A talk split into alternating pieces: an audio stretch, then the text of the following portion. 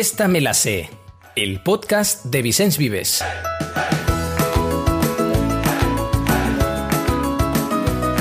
Hola a todos, bienvenidos a una nueva edición de Esta me la sé. Hoy vamos a hablar de teatro, de teatro educativo y le pondremos además dos adjetivos más, contemporáneo y de calidad porque es posible utilizar todo el potencial educativo del teatro en el aula y es posible hacerlo con obras actuales, que traten de temas de hoy en día con los que nuestros adolescentes se puedan identificar y sobre todo hacerlo con textos de calidad que les permitan descubrir y emocionarse con un género que no siempre tienen en su radar, pero que les servirá para entender el mundo que les rodea. Así pues, que empiece la función.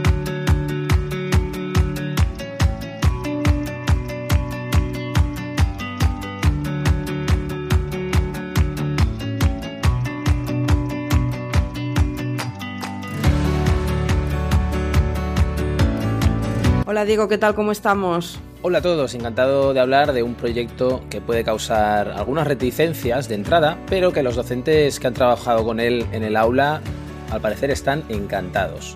A ver, Diego, ¿a ti qué te viene a la cabeza cuando piensas en teatro? En una frase célebre por antonomasia, la que usamos incluso en nuestro día a día. Así, sin pensar mucho, ¿qué, qué frase te viene a la cabeza?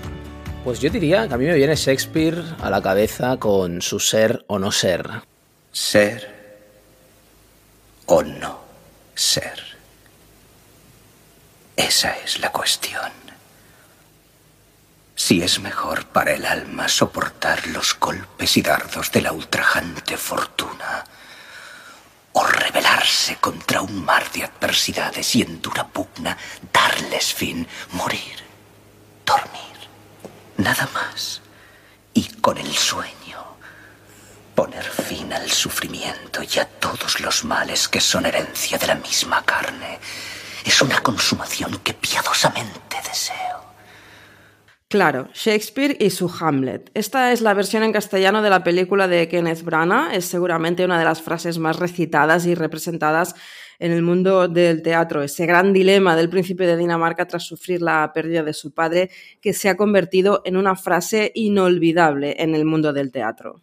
Sí, los clásicos siempre hay que tenerlos en cuenta, siempre hay que conocerlos, porque son referentes para muchas cosas. Como dice nuestro director de literatura, Paco Antón, los clásicos, si lo son, es porque son actuales. Y de ahí que nuestro catálogo de literatura esté lleno de clásicos y de obras de teatro clásicas.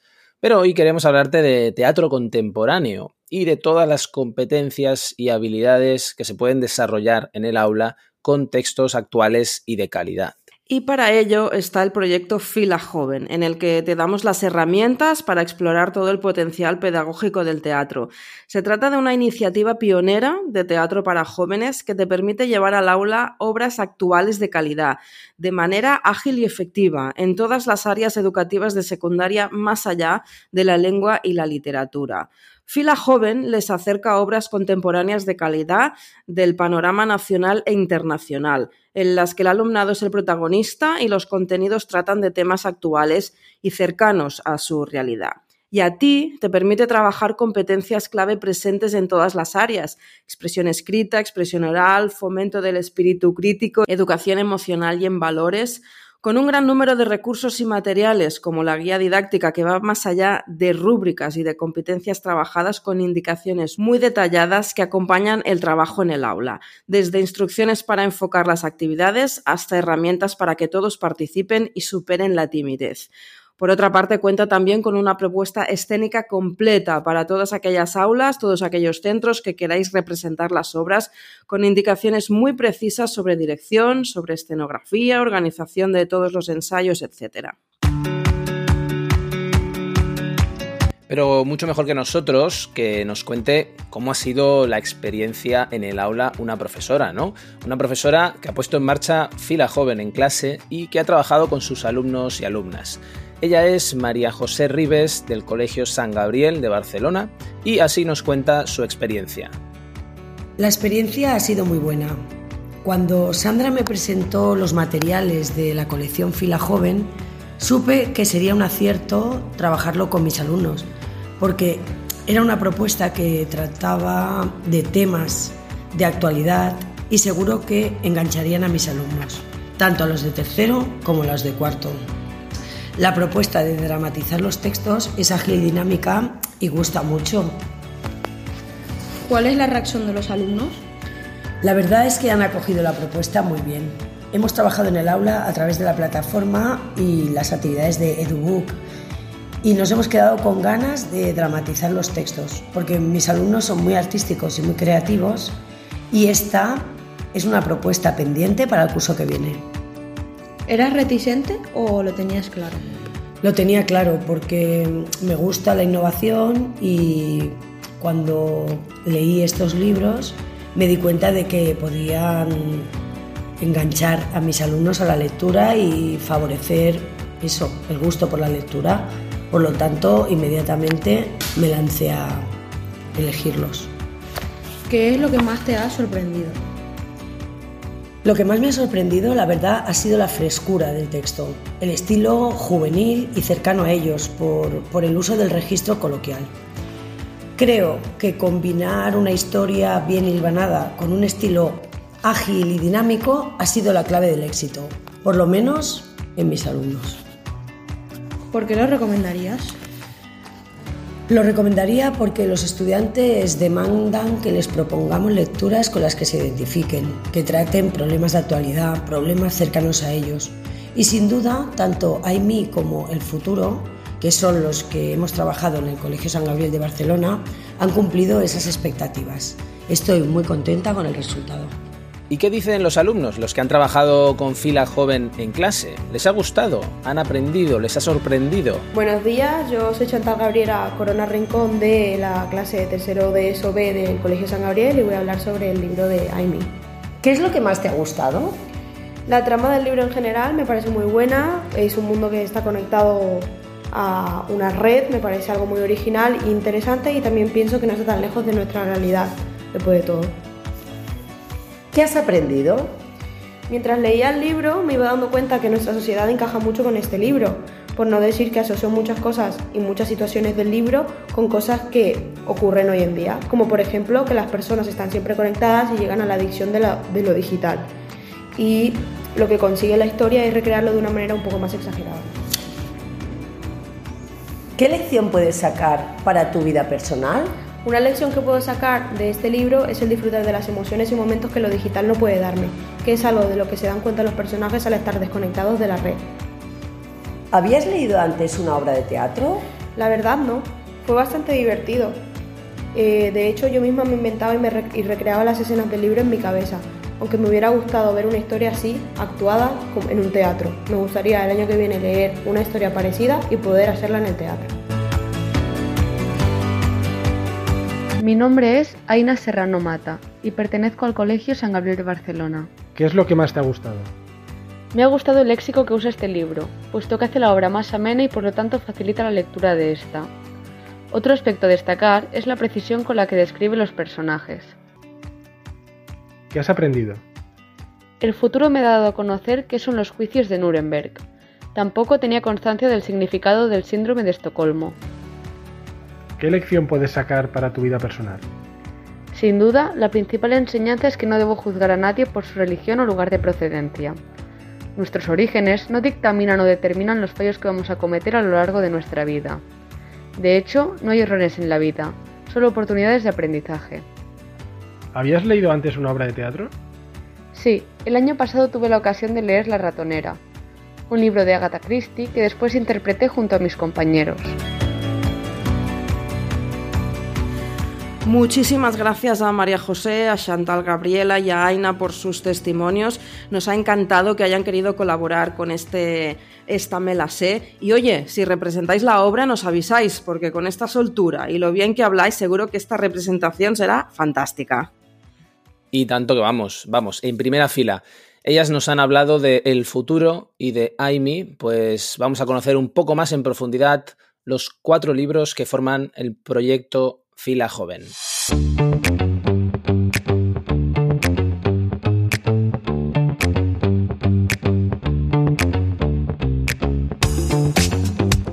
Empezamos por El futuro, una de las obras de las que nos hablaban. Elena Tornero es su creadora y asegura que si por algo les puede resultar interesante su obra a los jóvenes es porque se dirige a ellos sin tratarlos como criaturas. Y añade, me preocupa cuando la gente se dirige a los jóvenes como si fueran criaturas y no seres adultos capaces de tener una mirada crítica y un criterio propio. El futuro es un viaje geográfico y emocional y precisamente centrado en una chica que acaba de cumplir los 18 años, el momento en que tu vida adulta tiene mucho de futuro y nada de pasado, y su reflexión pasa por lo que este futuro puede suponer para esta persona. Dice Elena, ¿no se encuentran nuestros alumnos en una tesitura similar en estas edades? Con esta obra se sentirán identificados con un punto y una etapa muy crítica de sus vidas. Elena también recuerda que tuvo la suerte de tener unos profesores de lengua y literatura que nos hacían leer textos de todo tipo, dice, no tenían prejuicios y eso me abrió muchas puertas. Otra de las obras del proyecto es Los discursos de Rosemary, del dramaturgo francés Dominique Richard, ganador del Premio de Literatura Dramática para Jóvenes en 2017. Y lo tiene claro, un texto debe ser complejo y debe hacer preguntas vitales. A los niños y jóvenes les gusta enfrentarse a textos exigentes, incluso inquietantes, que los revolucionan, sin olvidar que el texto sea lo suficientemente divertido como para darles el simple placer de la fábula, del juego con palabras, del absurdo de las situaciones. Cuando se refiere al teatro para jóvenes, Richard es consciente de la responsabilidad que conlleva y sobre todo ser capaz de responder a todas las preguntas que se hacen y tratar estos problemas de una manera compleja y matizada.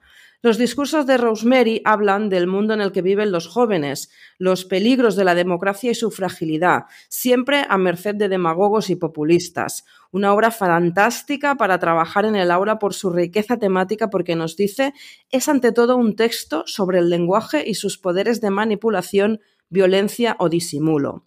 Es también un texto sobre la fascinación del poder, el deseo de autorrealización a toda costa y la voluntad de venganza. Plantea aspectos oscuros del ser humano, pero de forma distanciada, humorística y excesiva.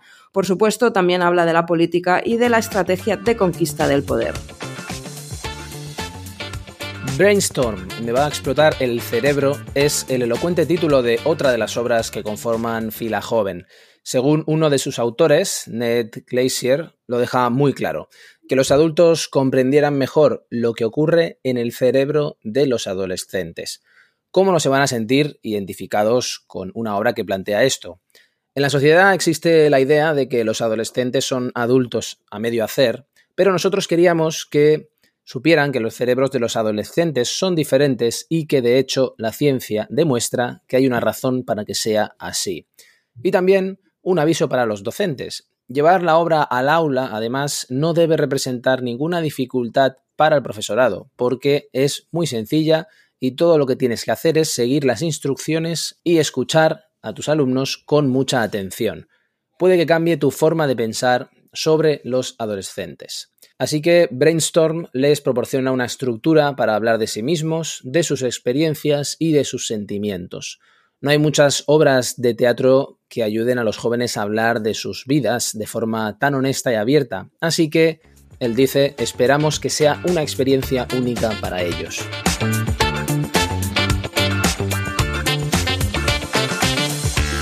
También hoy tenemos la suerte de contar con Roque Skius, el autor de Aimi. Es una de las obras que conforman el proyecto Fila Joven. Él es autor, director, formador y actor. Encantados de tenerte aquí. Hola Rock, bienvenido. Hola, ¿qué tal? ¿Cómo estáis? Muchas gracias por, por este espacio y por invitarme, que me hace mucha ilusión.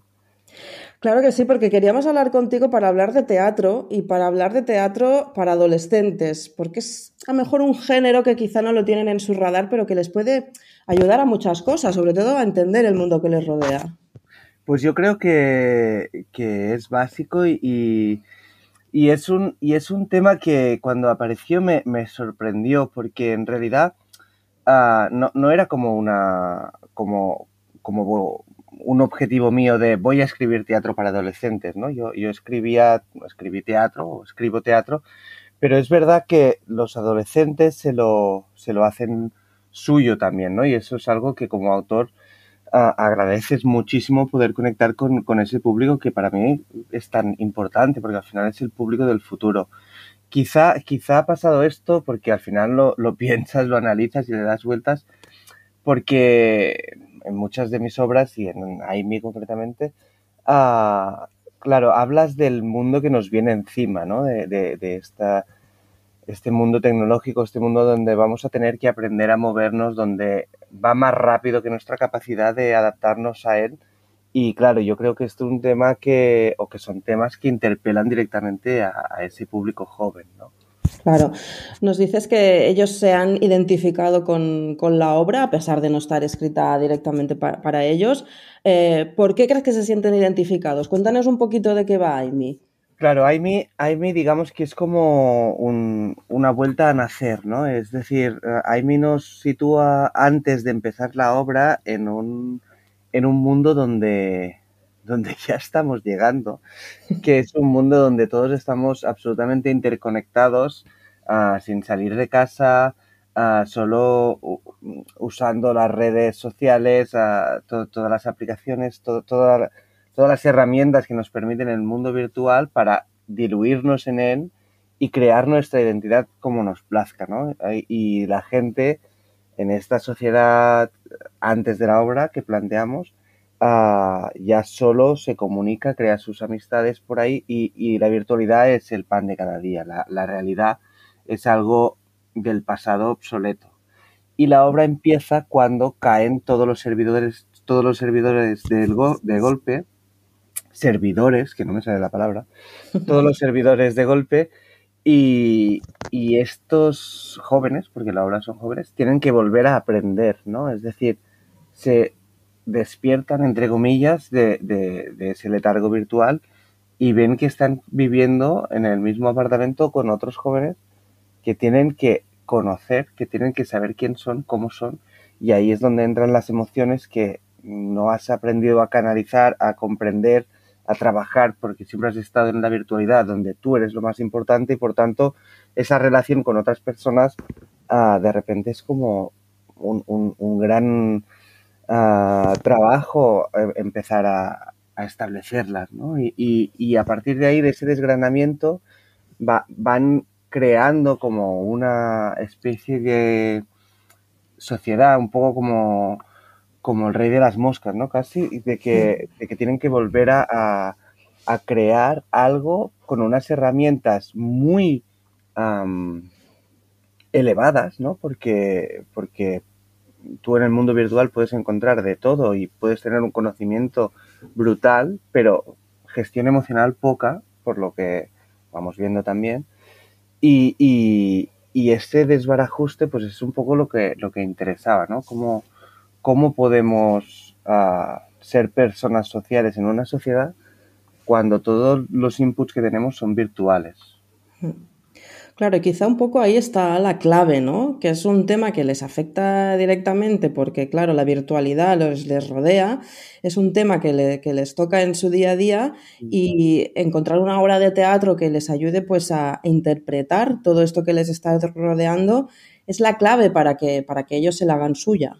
Yo, yo creo que sí, porque, porque hay algo de que la, la tecnología va muy rápido y, nos faltan, y digamos, la tecnología va a ser todo lo que nosotros decidamos, ¿no? Y, y tenemos que hablar de ello, porque hay que crear unas éticas, un, un, definir un comportamiento, porque si no, lo que nos estamos encontrando y lo que, lo que es estos jóvenes o esta sociedad que se viene, okay, o la nuestra misma, nos estamos encontrando es que es la propia tecnología y sus capacidades las que marcan nuestra ética, ¿no? Cuando yo creo que tendría que ser al revés. Por eso es importante y por eso me alegra tanto cuando estas jóvenes uh, se cogen esos textos y se lo hacen suyo y dicen, ostras, sí, vamos a hablar de esto, ¿no? Porque uh -huh. esto nos, nos está pegando en la cara. Entonces, es importante uh, mirar directamente a, a, los ojos de nuestras compañeras, de nuestros compañeros y decir, oye, ¿qué hacemos con esto? Tú tenías claro que tenía que tener este componente educativo social, digamos. Mm, yo tenía claro que quería mm, e, e, educativo social, yo creo que, que no, porque yo creo que apareció. Porque yo creo que si lo hubiera enfocado desde un punto de componente educativo, me hubiera quedado un poco tostón para entendernos. ¿no? os voy a contar lo que yo pienso. Entonces, yo lo planteé de entrada como, como una duda, ¿no? Es decir, mm, mira, me pasa esto, yo le veo todas estas cosas buenas y todas esas cosas malas, ¿no? ¿Qué, qué hacemos? ¿Cómo, cómo, ¿Cómo vamos a gestionar todo esto? Porque mirad, podemos ir hacia aquí, pero también podemos ir hacia allí.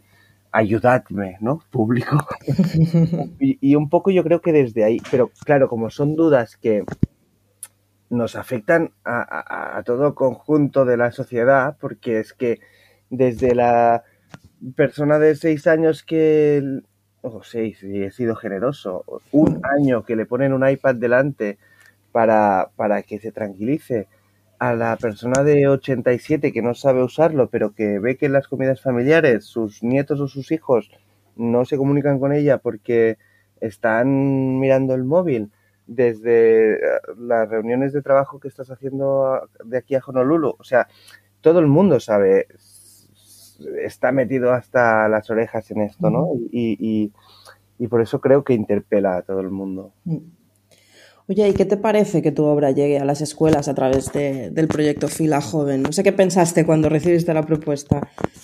para, para mí es un sueño, es, es, es maravilloso porque, claro, como decía, ¿no? Es, es, una oportunidad para poder uh, compartir esas, dudas, estos, estas inquietudes con toda esa gente joven y además um, con la gente joven me, me siento muy, muy cerca y, me interesa mucho su opinión, ¿no? Porque al final es, es el futuro.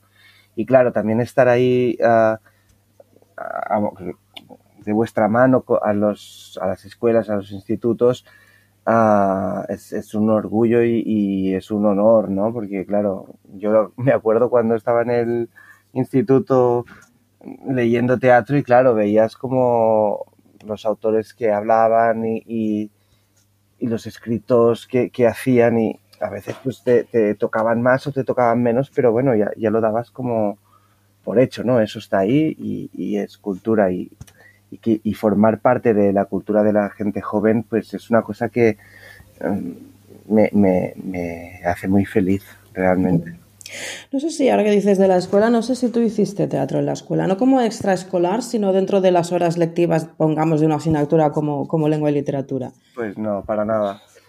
Y, eso es como una reivindicación que, mira, me, gusta que me lo digas porque es una reivindicación que me, me gusta mucho hacer porque creo que el teatro es que debería ser una asignatura mm, mm, obligatoria en las escuelas porque, porque es que es una herramienta tan potente para la enseñanza, es, es, es tan bestia que puedes enseñar a lengua, puedes enseñar comunicación oral, puedes enseñar a propiocepción, puedes, puedes esas clases de educación física también puedes enseñar a moverte por el espacio, a mirar, a comunicar, puedes enseñar a, a mm, ética, empatía, entender las motivaciones de las personas, entender tus propias motivaciones, puedes enseñar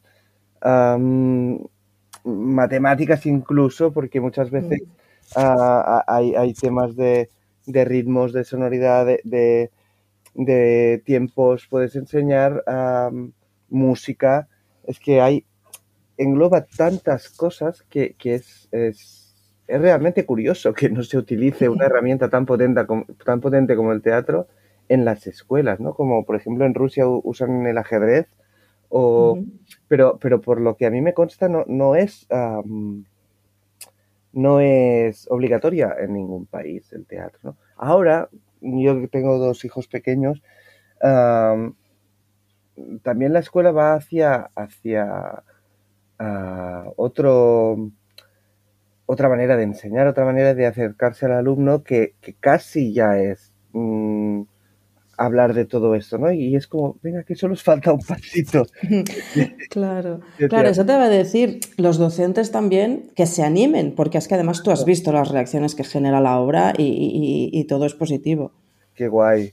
Ay, me encantaría estar ahí siempre cuando, cuando se comenta, se lee, porque la verdad es que, de hecho, he tenido la oportunidad de, asistir a un par de, de sesiones de donde se hizo el trabajo del libro, se hizo ah, las actividades y entonces ah, poder hablar con, los alumnos y las alumnas y, realmente es absolutamente enriquecedor porque te, cuentan sus, sus, anécdotas, cómo lo han vivido, cómo que han visto y, es, maravilloso.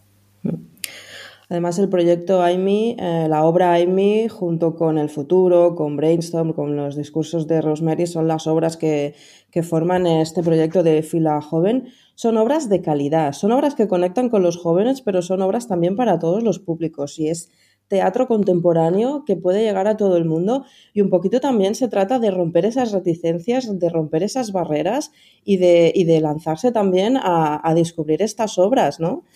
Total, totalmente, totalmente. Es decir, ahora, ¿no? Que, con lo que está pasando ahora, creo que voy a hacer un poco un rollo, pero... Adelante. lo, que, lo que está pasando ahora con el chat GPT, con, con toda la inteligencia artificial, que parece que, que, que, de repente hayan abierto una caja en enero del 2023 y todo esto haya aparecido de golpe, ¿no? Y, claro, estos son tendencias, son trabajos. En informática normalmente hay como 10 años que no se ven las aplicaciones donde la tecnología va creciendo y parece que no pasa nada. Y 10 años donde empiezan a, partir la, empiezan a resurgir todas las aplicaciones de esta tecnología que se ha ido creando por debajo, ¿no? Para, para que me entendáis. En los 2000 los 2000 uh, empezaron a salir toda la tecnología móvil, uh, en los 90s, 80s, todo, toda la revolución de Internet, 2010 por ahí todas las redes sociales y todas sus aplicaciones, ¿no? Y son como megamundos que se abren.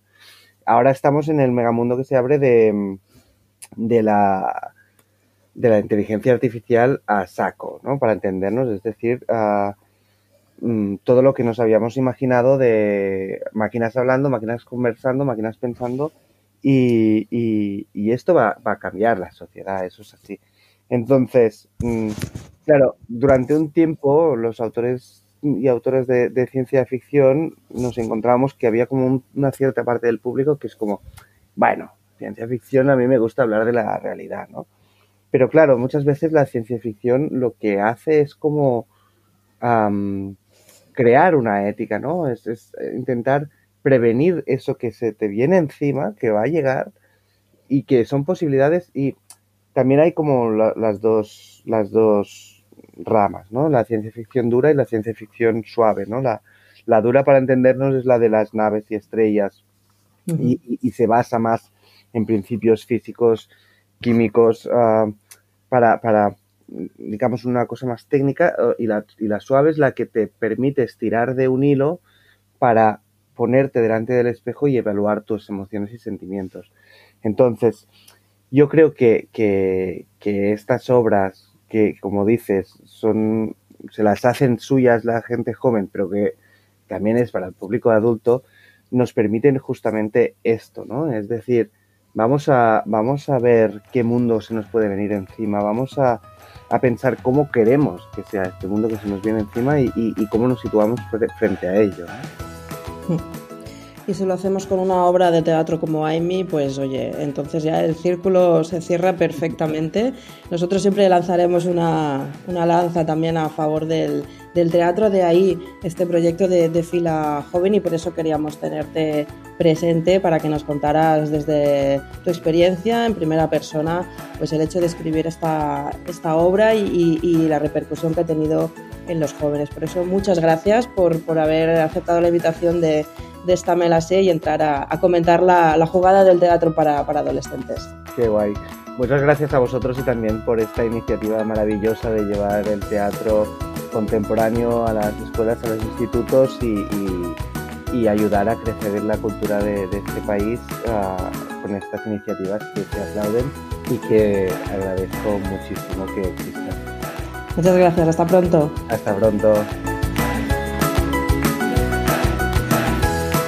Pues aquí acaba la función de hoy. Esperamos que os haya gustado la obra. Docentes, os animamos a ponerlo en práctica porque Fila Joven aporta mucho en el aula y agradecemos de nuevo a todos los invitados que hemos tenido hoy en esta Me la sé. Hasta la semana que viene.